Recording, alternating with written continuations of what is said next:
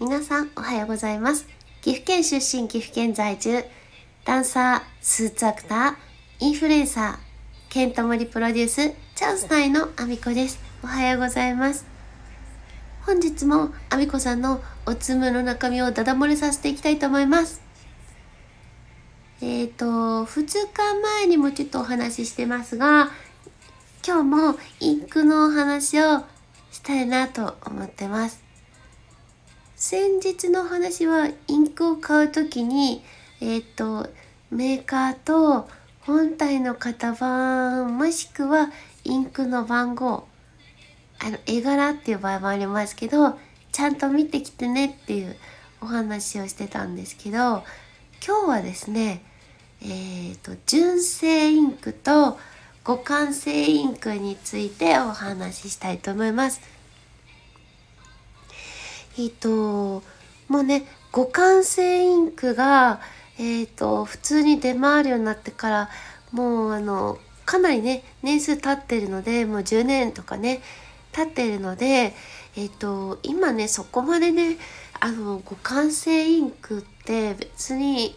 あの、全然使えないとか、使わない方がいいよっていうことは、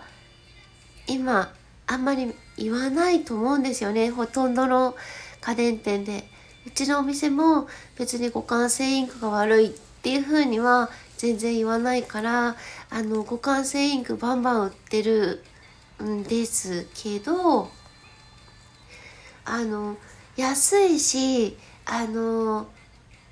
お得だし、別に印刷のそのなんかレベルが落ちる、そのあの印字が汚いとかっていうところはあんまり聞かないのであの全然クオリティもいいと思うんですね。だからあのー、全然使っていいと思います。ただちょっと気になっているのはあのー、一応ですねメーカーさんがあのー、1年間保証してるでしょ？本体をね。で、その本体を保証してるメーカーさんは、あの、互換性インクで何か起こった場合は、あの、保証しませんよっていう、あの、スタンスなんですよ。なので、あのお店の方としては、もうお客さんがちょっと不安そうだった場合は、1年以内はあのメーカーの保証があるのであの互換性インクを使うことで保証外になっちゃうっていうのはあの不安だと思うので、まあ、1年間は純正インクを使ってその後から互換性インク使ってみたらどうですかって勧めることが多いの。であの実は互換性インクの方自体もあの今やっぱりすごくね問題になる時があるからあの購入してから5年間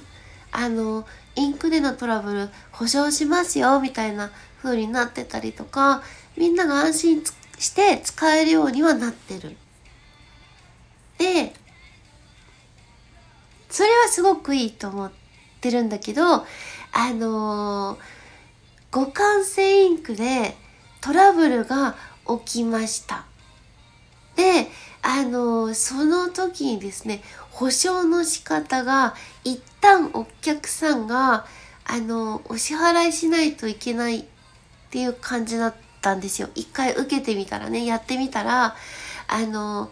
メーカーさんに出す時って、結局本体を出すでしょ？で、メーカーさんの方で、互換性インクのこれはトラブルですよっていう風になった場合に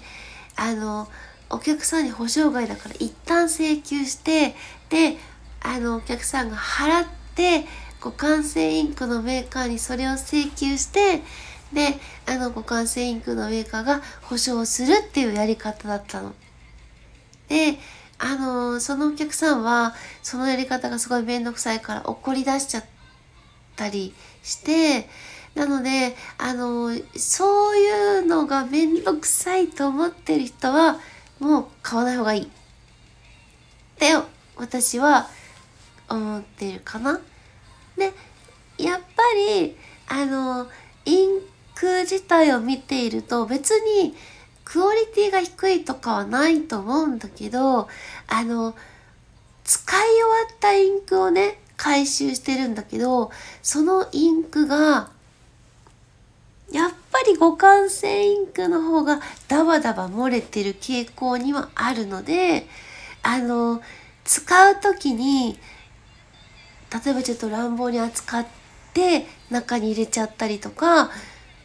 めっちゃ振ってみて中に入れるとか、